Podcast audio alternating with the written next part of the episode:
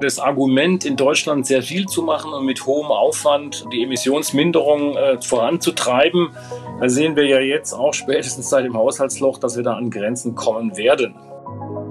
Aber wir haben eigentlich die Flächen, die sind da. Zum Beispiel gerade Indonesien ist praktisch Paradebeispiel von zerstörtem Regenwald, Brachland, was da ist und man, wo man wirklich sehr, sehr viel Fläche machen kann.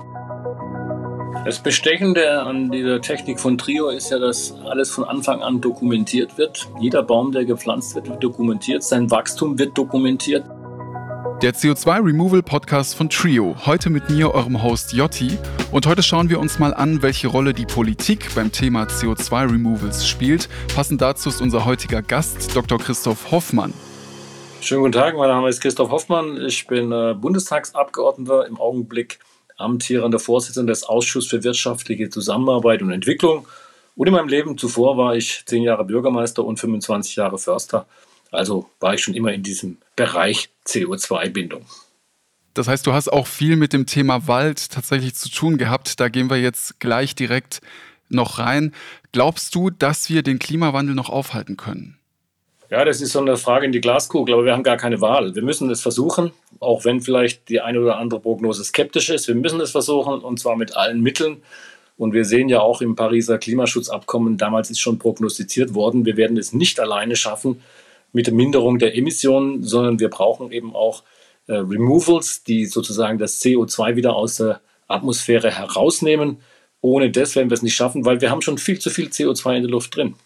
Jetzt äh, geht ja deine Antwort sehr so in diese globale Richtung. Wir stellen die Frage immer am Anfang an unsere Gäste. Und ich finde das interessant, weil natürlich wir dieses Problem eigentlich nur gemeinsam, wenn überhaupt, schaffen können. Hast du denn noch eine persönliche Motivation, wo du sagst, aus dem Grund ist es wichtig, dass wir das irgendwie aufhalten? Na gut, ich habe auch ähm, einen Sohn, der ist jetzt um die 20 und der will hoffentlich auch mal Kinder haben. Also es muss weitergehen auf diesem Planeten und ich glaube, wir schaffen das, wenn wir zusammenhalten, wenn wir technisch sind, aber vor allem, wenn wir auch finanziell nachhaltig arbeiten. Und das wird oft vergessen, dass diese Möglichkeiten des CO2-Einsparung, aber auch der CO2-Bindung möglichst kosteneffizient sein müssen, weil wir werden das Geld nicht haben, alle Maßnahmen zu machen, sondern müssen uns auf das beschränken, was wirklich wesentlich ist und was effizient ist. Und was wären diese Punkte zum Beispiel? Naja, zum Beispiel, es nützt nichts, wenn ein Land sich für äh, CO2-frei erklärt und sagt, ich will bis 2045 CO2-frei sein. Es nützt überhaupt nichts, wenn die anderen Länder das nicht tun. Es geht nur wirklich im gemeinsamen Verbund und da müssen wir mit der EU anfangen. Und wir haben bei der EU eigentlich schon ganz gute Mechanismen und die haben auch funktioniert. Das war der EUTS, also die Zertifikate, die ausgegeben worden sind für die großen Energieanlagen Kohlekraftwerke und so weiter. Und da haben wir den CO2-Ausstoß ja sehr, sehr weit runtergebracht, weil jedes Kraftwerk für jede Tonne CO2 des Ausstoßes bezahlen muss und immer mehr bezahlen muss. Und dieses Marktmechanismus hat funktioniert und das müssen wir jetzt eigentlich ausdehnen auf alle anderen Segmente. Und deshalb sind so nationale Alleingänge eigentlich in der Regel nicht sinnvoll, sondern wir müssen das EU, zumindest EU gemeinsam machen. Und dann müssen wir nochmal überlegen, ob, sag mal, mit Import, Export wir auch noch so ein einen Grenzausgleich brauchen, damit die Leute, die bei uns zum Beispiel Stahl produzieren und relativ CO2-arm produzieren, dann nicht in den wirtschaftlichen Nachteil kommen im Vergleich zum Weltmarkt. Und da müssen wir uns dann eben sozusagen eine Art äh, Grenzzoll oder Schutzmechanismen überlegen. Aber wir hoffen natürlich dann auch, dass die ganze Welt mitzieht, dass wir das auch nicht brauchen. Denn wenn alle mitziehen, dann brauchen wir auch diese Grenzzölle und etc. gar nicht. Du sprichst ja schon ganz viele wichtige Punkte an. Lass uns da vielleicht mal Stück für Stück einmal durchgehen. Das eine war ja dieses Thema CO2-Bepreisung, wenn ich das mal so nennen darf. Wie könnten wir es schaffen, EU-weit sowas so durchzusetzen, dass es auch wirklich einen Impact hat? Also wie ich schon gesagt habe, ist, wir haben ja schon einen CO2-Preis und wir haben einen Markt äh, für CO2-Zertifikate. Der gilt aber bisher nur für Großfeuerungsanlagen ähm, und äh, Kraft, zum Beispiel ein Kohlekraftwerk. Das ist so der typische Fall, wo wir es eigentlich schon haben, wo die Kraftwerke eben pro Tonne CO2 schon bezahlen müssen. Und da gibt es auch einen Marktpreis, können Sie in der Börse anschauen. Und deshalb äh, sind die Betreiber gezwungen, möglichst CO2-arm zu produzieren. Und die, ähm, es gibt ein, eine Summe von Zertifikaten, die, die da zur Verfügung stehen. Und da wird jedes Jahr werden Zertifikate aus diesem Markt herausgenommen, sodass sich die Menge automatisch verknappt. Und diese Verknappung treibt den Preis, logisch, Aber das ist dann eben marktgetrieben und alle können sich darauf einstellen und jeder weiß, was los ist. Und da haben wir eine, eine, eine echte Regulatorik. Aber das müssen wir einfach ausdehnen auf andere Bereiche. Es gibt ja viele Wissenschaftler, die sagen, wenn wir jetzt nicht ganz, ganz schnell aus den fossilen Brennstoffen rauskommen, dann schaffen wir das eigentlich nicht mehr mit dem, äh, ja, dann können wir den Klimawandel nicht mehr aufhalten. Bringen da diese CO2-Zertifikate wirklich was? Auf jeden Fall, weil es natürlich dann die Frage der Steuerung ist. Wie schnell, wie schnell nehme ich die Zertifikate aus dem Markt? Das ist das Entscheidende dann, aber das kann ich natürlich nur machen, wenn es weltweit funktioniert. Und im Augenblick stehen wir leider vor der Situation, dass zum Beispiel China jede Woche zwei neue Kohlekraftwerke an den Markt bringt. Und da verpuffen natürlich unsere ganzen Einsparungseffekte, wenn ich auf der anderen Seite sowas habe. Und China ist das Problem, weil sie sich halt nach wie vor als Entwicklungsland bezeichnen und nach dem Pariser Klimaschutzabkommen haben sie sogar das Recht, noch mehr CO2 auszustoßen, was natürlich komplett verrückt ist, äh, wenn eine Weltmacht wie China das weiterhin so darf. Und die Einstufung als Entwicklungsland, äh, die erfolgt durch das Pro-Kopf-Einkommen. Und das wird immer zurückberechnet auf drei Jahre. Und da liegt China leider gerade noch einen Tick drunter. Aber so in zwei, drei Jahren, glaube ich, fallen sie da auch raus, sodass berechtigte Hoffnung besteht, dass sie sich dann auch an die Vereinbarung halten. Und da bin ich gespannt, ob sie sich dran halten. Da habe ich persönlich schon ein bisschen Zweifel, weil es geht nicht nur um CO2-Output, sondern es geht um Macht und um äh, wer, wer, wer, wer führt die Weltwirtschaft an. Und da will China natürlich auch die Nummer eins werden. Mhm. Jetzt und das geht natürlich am besten mit billiger Energie. Und wenn die Energie teuer wird, eben auch durch CO2-Zertifikate, ist es nicht gerade in diesem politischen Ziel eingebettet. Aber ich denke, dass die Auswirkungen des Klimawandels, Sie haben es ja jetzt in den letzten Jahren gesehen, Überschwemmungen, äh, Naturkatastrophen, dass das schon den einen oder anderen zur Einsicht bringt, auch in den USA, wo eben nach wie vor auch neue Ölfelder erschlossen werden etc. Finde ich super spannend, gerade auch über so Länder wie China zu sprechen, die ja wirklich einen Einfluss haben auch auf das, was gerade passiert mit dem Klima. Nur äh, lass uns gerne nochmal zurückkommen auf Deutschland, also beziehungsweise auf die EU und auf Deutschland. Wie weit ist denn Deutschland aktuell beim Thema CO2-Removals tatsächlich? Weil in unserem Podcast geht es ja vor allem um CO2-Removals und äh, da kann ja Deutschland durchaus auch eine Rolle spielen, ne? Ja, aber hier stehen wir völlig am Anfang. Also das hat bisher in der Politik eigentlich keine Rolle gespielt, aber ich werde auch nicht müde, im Bundestag das zu erwähnen, wir brauchen, wir haben dieses, wir haben immer uns konzentriert auf die Verminderung der Emissionen. Das ist auch richtig so. Aber wir müssen natürlich die andere Seite auch betrachten, dass wir das CO2 aus der Atmosphäre rauskriegen, weil sonst nützt das andere auch nichts. Also und da gibt es natürlich technische Ansätze. Wir haben, glaube ich, gelesen, neulich gab es wieder eine, eine, eine Entwicklung einer Maschine, die sozusagen CO2 aus der Luft herausfiltert. Das ist zum Beispiel eine Methode, aber das Einfachste ist wirklich, äh, sind die Bäume, sind die Pflanzen. Und hier könnte Deutschland zum Beispiel auch noch ein bisschen zulegen. Wir könnten noch ein Prozent mehr Wald haben auf der Gesamtoberfläche, weil wir haben sagen wir, viele Böden, äh, die jetzt sagen wir, landwirtschaftlich nicht mehr unbedingt nutzbar sind, weil einfach der, der Ertrag zu gering ist, die wir auch noch aufforsten könnten. Aber da kommen wir vielleicht nachher noch dazu. Die Aufforstung in Deutschland hat natürlich ähm, ein paar Nachteile. Der Baum wächst nicht so schnell wie in den Tropen. Ja, das ist bestimmt ein Problem und möglicherweise auch, dass wir sehr viele Monokulturen auch bei uns in den Wäldern haben. Das merkt man ja gerade bei den Fichten in Deutschland, dass es äh, da durchaus auch zu Problemen kommen kann, wenn man da nicht aufpasst und schöne Mischwälder, sage ich jetzt mal, anlegt. Äh, wie sieht's denn da aktuell aus in Deutschland?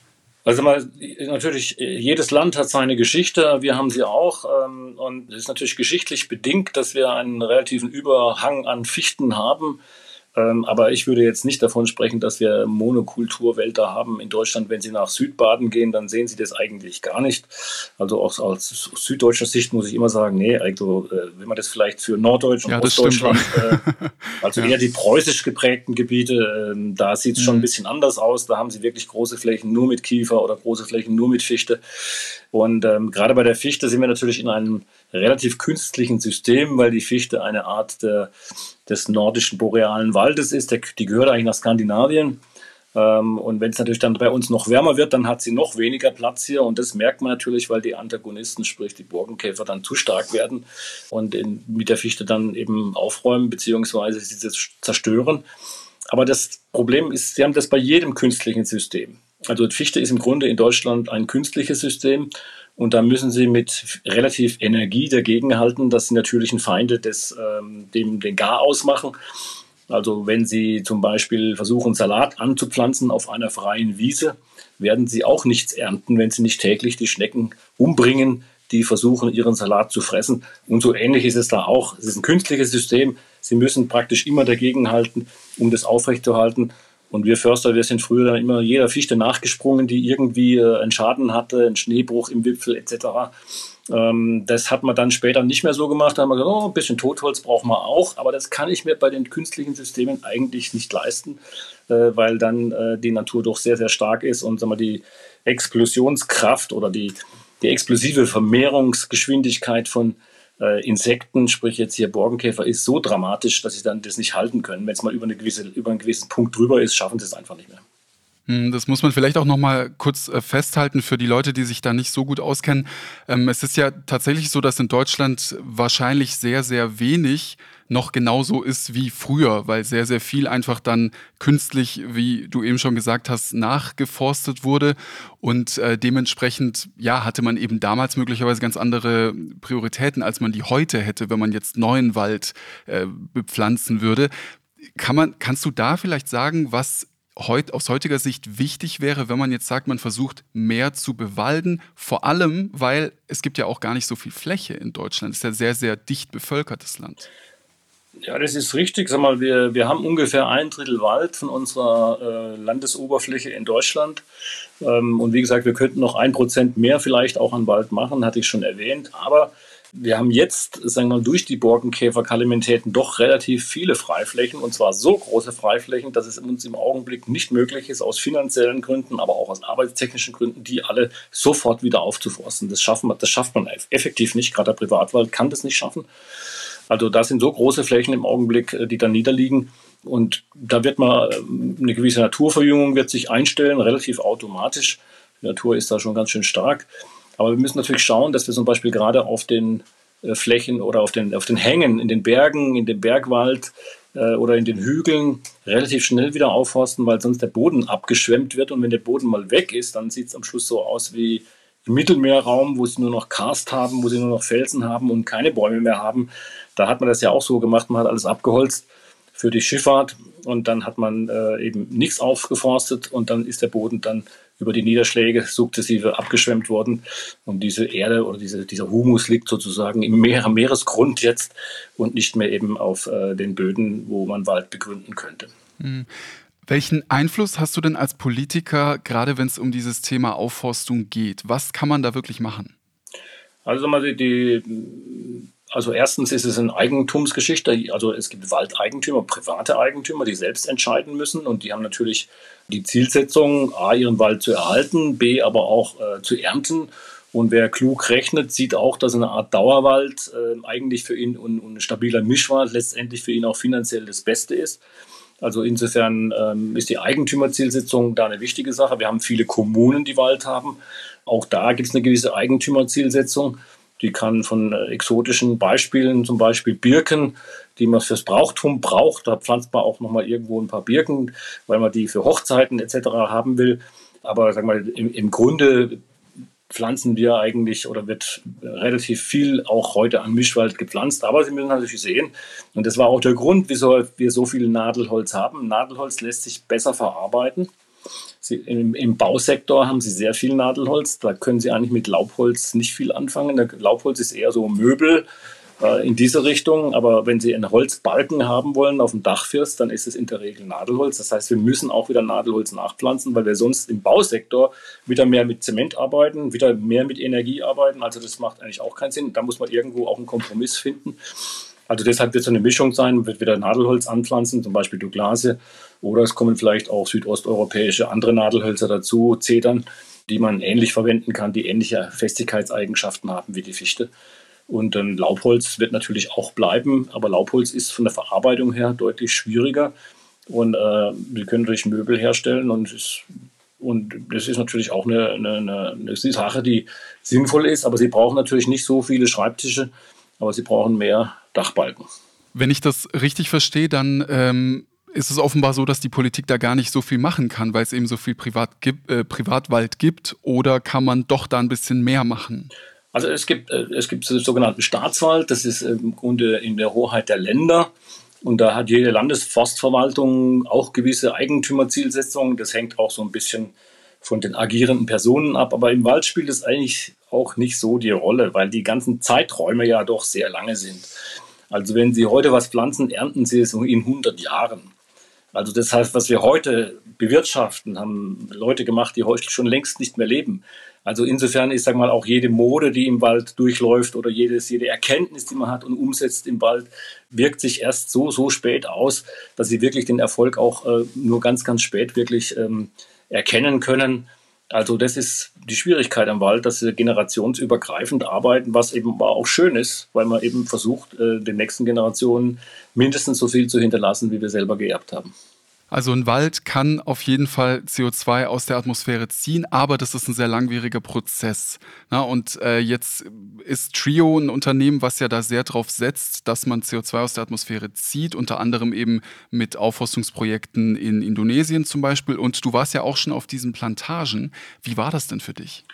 Also es ist faszinierend, was Trio da macht und ähm, es ist natürlich eine andere Welt, weil ich habe gesagt, wir brauchen ungefähr, wenn wir heute was pflanzen, dass wir den Baum in 100 Jahren ernten. Das ist dort nicht der Fall. Dort sind sie halt in 10 Jahren schon am Ziel, weil das, die Sachen einfach schneller wachsen. Das liegt daran, sie haben 365 Tage Wärme, sie haben kein Winterhalbjahr, wo das Wachstum eigentlich ausfällt.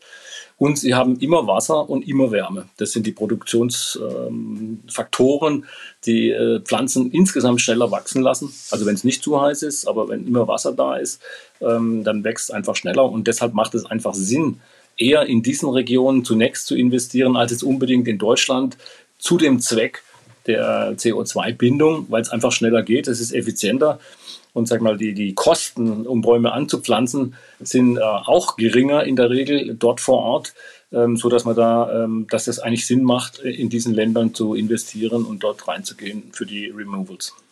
Also wäre das durchaus eine sinnvolle Alternative zu sagen, man investiert wie du eben sagst, in diese Länder statt selbst in Deutschland, wo es eh schwierig ist mit dem Wald, da jetzt groß auf Aufforstungsprojekte zu setzen?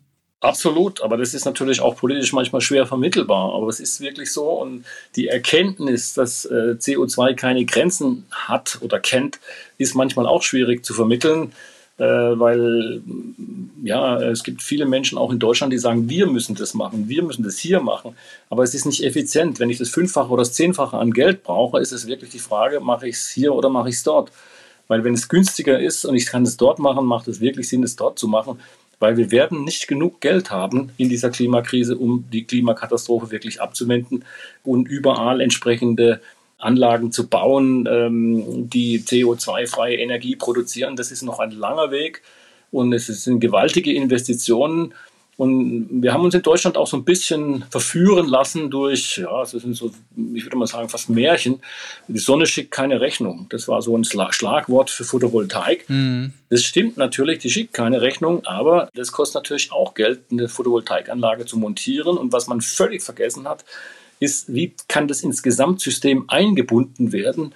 Weil es sind ja nicht ähm, beständige Energieströme, die da kommen, sondern wechselhafte Energieströme, Tag-Nacht-Wechsel, äh, aber auch jahreszeitliche Wechsel. Äh, oder kommt mal die große Wolke und schon ist, geht die Photovoltaikanlage runter. Das sind Kosten, die da kommen, nämlich die ganzen Speicher, die ich eigentlich brauche, um so ein System auszutarieren. Und ich brauche noch äh, eine große Anzahl von neuen Netzen. Also ich muss viel mehr Stromleitungen haben, weil ich ja komplett umstelle von einer zentralen Energieversorgung auf eine dezentrale Energieversorgung, sodass die Gesamtkosten doch durchaus erheblich sind. Das hat man, glaube ich, so ein bisschen unterschätzt in einer gewissen Euphorie. Die Sonne schickt keine Rechnung. Da muss man, glaube ich, auch aufpassen und sagen mal, was wir geschafft haben in Deutschland, und das ist, glaube ich, auch, ist auch ein bisschen mein Verdienst, wir haben die Photovoltaik äh, für den Eigenverbrauch äh, hoffähig gemacht. Das heißt, wenn jeder seine Anlage auf seinem Haus hat und den Strom selber verbraucht, dann ist es A ein gewisser Anreiz, weil das heute günstiger ist, als den aus dem Netz zu nehmen. Und zweitens dann die Netze auch entlastet werden. Aber ich speise dann erstmal nichts zurück ins Netz ein, sondern ich verbrauche es erstmal primär selber, ähm, was eben dann sag mal, die, die Kosten rund um das Ganze nicht mehr ganz so hoch äh, erscheinen lässt, wie wenn man jetzt alles mit Speichern machen muss oder ähm, die, der Strom in alle Richtungen läuft. Du hast eben gesagt, dass es schwer vermittelbar ist, dass man auch von woanders aus CO2 aus der Atmosphäre ziehen kann und somit helfen kann. Was kannst du denn konkret als Politiker da machen, um die Leute mitzunehmen? Das würde mich mal interessieren. Also ich glaube, dass letztendlich ist alles Ökonomie und die Menschen ticken ja eigentlich auch alle ökonomisch. Also jeder denkt ja, ähm, kann ich etwas irgendwo billiger kaufen, äh, sonst kaufe ich es da teurer, also überlege ich mir, kaufe ich es lieber woanders. Also jeder Mensch ist ja so ein bisschen ökonomisch orientiert und ich glaube, wenn man das klar machen kann, dass es ökonomisch völlig Sinn macht, woanders ähm, zu investieren, statt hier in Deutschland, weil wir dann einen größeren Effekt mit dem gleichen Geld erzielen, äh, ich glaube, dann kann das schon einleuchten. Aber das Problem ist, dass wir heute so ein bisschen ein Framing haben von anderen, ja, ihr wollt euch ja nur freikaufen. Das ist so ein bisschen das Gegenargument, wenn man sagt, naja, das sind nur die Leute, die in Deutschland weiterhin CO2 in die Atmosphäre pusten wollen. Aber das, hat, das eine hat mit dem anderen gar nichts zu tun. Diese scharfe Trennung muss man wirklich machen und sagen, nein, Emissionsminderung ist ein Thema, aber das Carbon Removal, das aus der Atmosphäre äh, wieder herauszubringen, ist das andere Thema. Und da muss ich wirklich schauen, dass ich es kosten, am kostengünstigsten mache, weil das Ganze wird nicht ganz billig. Also auch, auch, auch so mal die Aufforstungen in den Tropen werden nicht billig für die Mengen, die wir da wirklich brauchen. Aber wir haben eigentlich die Flächen, die sind da. Zum Beispiel gerade Indonesien ist praktisch Paradebeispiel von zerstörtem Regenwald, Brachland, was da ist und man, wo man wirklich sehr, sehr viel Fläche machen kann. Die Frau Merkel hat ja damals schon in der Bonn Challenge 350 Millionen Hektar Zusagen bekommen von allen Herren Ländern für Aufforstungen zu diesen Zwecken. Und ähm, da sind wir aber heute auch erst bei vielleicht ein oder zwei Prozent von diesen 350 Millionen Hektar. Also das hat nie wirklich Schwung aufgenommen. Das war einfach so ein bisschen ein, ein, schöne, ein schönes Buzzword, dass man sagt, oh, wir haben so viel Hektar, können wir aufforsten, aber es hat eigentlich niemand jemand gemacht. Und da versuche ich schon als Politiker einzuwirken, dass wir da wirklich vorankommen. Und da bin ich bisher noch nicht zufrieden, dass wir da wirklich mehr investieren und mehr reinkommen äh, in diese ganzen Sachen, weil das, die Entscheidung fällt nicht in Deutschland. Das muss man den Leuten auch klar. Die Entscheidung fällt nicht in Deutschland. Die Entscheidung fällt in den Schwellenländern, also Indonesien, China, in den Tropen oder ob der Tropenwald weiter existiert, der Amazonas, das Kongo-Becken, ob diese Wälder erhalten werden können. Da fallen die Entscheidungen tatsächlich. Während das, was wir hier machen, äh, nochmal drei Millimeter mehr Außenputz obendrauf packen, hat global überhaupt keine Auswirkungen, kostet einen Haufen Geld und das Geld wäre manchmal einfach besser investiert äh, in solchen Carbon Removals in den tropischen Breiten. Aber wir sind ja auf der anderen Seite verantwortlich für einen Großteil dieser Emissionen. Das heißt, wir haben ja auch eine gewisse Verantwortung, das dann wieder gut zu machen. Also so sehe ich das zumindest immer. Und da finde ich es tatsächlich schwierig, diese Trennung zwischen auf der einen Seite, wir wollen reduzieren und auf der anderen Seite, wir wollen Anreize schaffen, damit die Leute von sich aus ökologischer handeln. Jetzt bist du als Politiker möglicherweise mehr in der Macht zu sagen, da können wir irgendwo ansetzen. Wie, wie wird das kommuniziert am besten? Also ich denke, ähm, sag mal, das Argument in Deutschland sehr viel zu machen und mit hohem Aufwand die Emissionsminderung äh, voranzutreiben, da sehen wir ja jetzt auch spätestens seit dem Haushaltsloch, dass wir da an Grenzen kommen werden. Also auch da wird, äh, wird, wird es durchsortiert werden müssen, was macht wirklich Sinn, was ist effizient, was ist kosteneffizient. Und dann wird man irgendwann auf marktwirtschaftliche Systeme kommen und dann funktioniert es auch wieder. Und bisher sind wir halt so eher auf diesem Subventionszweig oder Aus, Ausgleichszweigen und das macht keinen Sinn. Und deshalb sagen wir auch diese Carbon Credits, die in der ganzen Welt ähm, im Grunde auch gehandelt werden könnten, machen total Sinn für ähm, diese Aufforstungen in den tropischen Breiten. Also das soll überhaupt nicht entschuldigen, dass wir da eine gewisse Schuld haben an, an, an dem Zustand, wie es jetzt ist. Aber umso mehr müssen wir doch eigentlich dafür sorgen, dass es wieder rauskommt.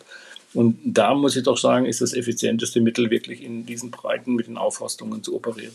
Hm. Welche Priorität hat denn dieses Thema CO2-Removals für die aktuelle Bundesregierung? Ah, ist ganz klar zu wenig wirklich zu wenig. Man kapriziert sich mehr auf dieses ähm, Vermindern von Emissionen. Und auch da muss man, glaube ich, wirklich die Kostenrechnung anstellen und schauen, wo kommt es wirklich an. Und man muss aber auch ehrlich sein, Aufforstung alleine reicht nicht. Man muss das Holz ja auch dauerhaft konservieren, weil sonst ist der CO2-Effekt wieder weg. Also wenn ich jetzt einen Baum habe, der zehn Jahre wächst, ich, hol, ich säge ihn um und werfe ihn dann in den Ofen, dann ist eigentlich nichts gewonnen. Genau. Ja. Sondern das Holz muss sozusagen verbaut werden. Und ähm, das macht dann wirklich Sinn, wenn das Holz verbaut wird und sozusagen dieser Kohlenstoff, der in dem Holz drin ist, dauerhaft auf die Seite gelegt wird.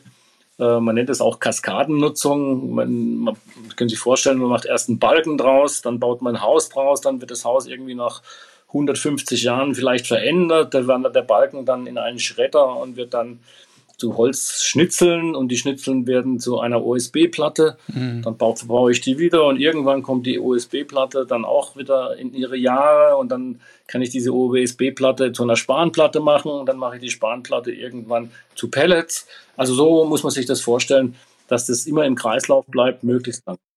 Wie kann denn deiner Meinung nach die Technologie, wie sie jetzt auch Trio anwendet, mit dem Bepflanzen von Bäumen, zum Beispiel in Indonesien und Uganda, äh, dazu beitragen, dass wir unseren CO2-Fußabdruck auch in Deutschland etwas senken können? Das Bestechende an, an, dieser Technik von Trio ist ja, dass alles von Anfang an dokumentiert wird. Jeder Baum, der gepflanzt wird, wird dokumentiert. Sein Wachstum wird dokumentiert. Damit ist auch völlig klar, dass da keine Schummelei passieren kann, ähm, wie viel CO2 da gespeichert ist. Und das ist wirklich bestechend bei Trio. Und das war ja auch ein bisschen das Handicap an bisherigen CO2-Zertifikaten, die auch so ein bisschen in Verruf gekommen sind, weil es nicht so ganz klar war. Aber das Bestechende bei Trio ist wirklich, dass es eine, eine Autokontrolle ist. Also es wird gepflanzt und es kontrolliert sich sozusagen automatisch, weil der Pflanzer jedes Jahr diese Pflanze mit Geolokalität fotografiert und damit dokumentiert und das ist einfach einmalig. Und Trio ist ein disruptives System, wo ich diese Geschwindigkeit aufnehmen kann, die ich wirklich brauche, um das CO2 aus der Luft zu kriegen, weil im Grunde kann das jeder Kleinbauer äh, in den tropischen Breiten kann dieses System nutzen, ohne dass er eine große Genehmigung bei irgendeiner staatlichen Forstverwaltung holen muss, die er sowieso nicht kennt oder die auch nichts für ihn übrig hat. Also das ist, das ist eigentlich das Bestechende an Trio, dass wir damit die Geschwindigkeit erreichen können. Und ich glaube, ich bin jetzt nach drei, vier Jahren in Deutschland eigentlich schon ein bisschen weitergekommen, dass auch ähm, große Entwicklungsbanken und Entwicklungsorganisationen das erkannt haben. Aber was wir noch brauchen, ist eigentlich, wir brauchen noch äh, eine Zertifikatshandelsplattform, die ähm, gegenüber denen, was bisher da war an Handelsplattformen, viel verlässlicher oder auch ähm, vertrauenswürdiger ist. Also ich könnte mir das vorstellen, dass es zum Beispiel bei der Kreditanstalt für Wiederaufbau angesiedelt ist wo ich so eine Art Börsenaufsicht habe, dass es eben nicht irgendwelche Zertifikate, die irgendeiner sich gerade mal ausdenkt, habe, sondern dass es wirklich nach Standards, dass es auch nachverfolgbar ist. Und da hat Trio einen riesen Beitrag geleistet. Eigentlich im Grunde muss man das nur aufnehmen. Und äh, ich hoffe, dass wir auch noch dazu kommen, dass äh, das wäre eine super Rolle von Deutschland und da könnte die Politik auch nochmal groß Einfluss nehmen, wenn wir sozusagen der Handelsplatz ist, der garantiert, dass diese Dinge auch ähm, wirklich passieren, dass das CO2 auch weggelegt ist, dass es gespeichert ist, dass diese Handelsströme dann entsprechend auch formuliert sind. Ich glaube, da könnte sich Deutschland wirklich noch ähm, engagieren und wirklich einen ganz großen Beitrag leisten, diese Removals ähm, salonfähig zu machen und eben auch die genötige Geschwindigkeit zu bekommen. Wie könnte man beim Thema CO2-Removals verhindern, dass es nicht auch zu Greenwashing kommt, so ein bisschen wie man das jetzt gerade bei diesem klassischen CO2-Handel hatte?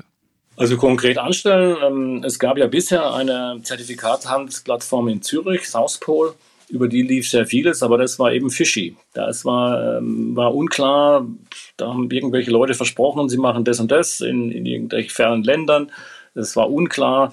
Und allein der Tatsache, dass sich der, der Handels- oder der Inhaber dieser Plattform zurückgezogen hat, zeigt ja schon, dass er kein gutes Gewissen hatte mit dem, was er da gemacht hatte. Und es war völlig unklar, wie viel jetzt an seinem Zwischenhandel hängen bleiben äh, und wie die Dauerhaftigkeit ausschaut, weil ich meine, ich muss ja das, äh, diese, diese Flächen auch dauerhaft kontrollieren können. Und das kann Trio eben durch das System machen und das macht eigentlich Sinn, dass es ähm, disruptiv äh, mit künstlicher Intelligenz arbeitet und die Dokumentation eigentlich für jeden Baum von Anfang bis Ende hat. Und das ist super bestechend und es ist super einfach. Und deshalb gebührt eigentlich auch den Erfindern von Trio einen großen Dank. Ich hoffe, dass diese Erfindung jetzt auch noch ähm, wirklich Furore macht in Deutschland und weltweit.